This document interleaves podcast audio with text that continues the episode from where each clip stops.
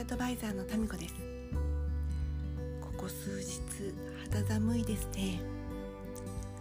大雨が降ったりそれから小雨だけどすごく冷え冷えとして。前回お話しした通りにえっと布団をちょっと薄めにしてしまった私は上から毛布を乗せて寝ています。えっと今日お話ししようかなと思うのはこの低気圧がこっち痛いっていう経験ないですか？私はその腰を痛めているので今は怪我をしているって状態じゃないけどなんかその背骨の骨の中がなんか白く固まっちゃっててなかなかそれはあの激しく動いたりとか疲れたりすると痛みが出てくるっていう俗に言うね年配のお年寄りとかがなんか雨が降る前だからあっちこっち行きたいなみたいなあんな感じなんだと思うんですけれど神経のね通り道が多分気圧の影響によってちょっとこう細くなっちゃったりとかして当たるのかなって思ったりします。でそういう時に、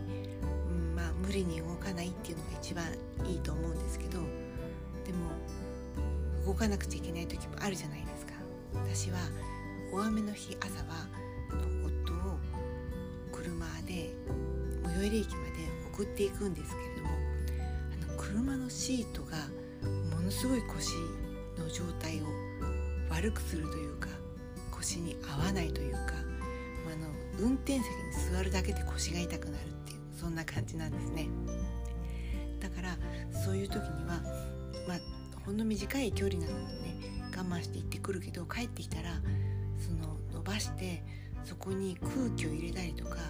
あとはあの肌触りのいいもの自分が気に入ってる肌触りのいいもので体がねリラックスしたりするってことを体感できるのでそんなことしてます。人によってはもしかしたら何かを味覚ね味わって飲んだりとかすると体の緊張がほぐれるっていうことをよく感じられる方もいるかもしれない。だから自分の体がどうすると緊張が解けて緊張が解けることによってね体のこわばったものがほどけるかなっていうのを知っておくのってとても大切なことだと思います。なかなか若い時は分かりにくいかもしれないけれどある程度年齢いくと多分ね体型の中で自分はね分かってると思います。私コーヒーを飲むとそんなに体がリラックスするわけじゃないんだけどコーヒーの粉の香りを嗅ぐとすごくね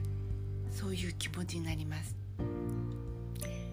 とね多分一番分かりやすいのは人によるか分からないけれど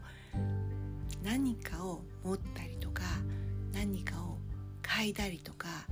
何かの色を見たりとか何かの音を聞いたりとか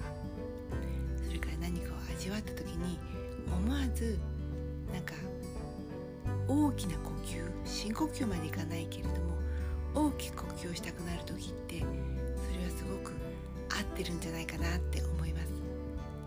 そういったこともね生活の知恵の一つなのでどうぞ体験して生かしてみてください。それでは今日もいってらっしゃい。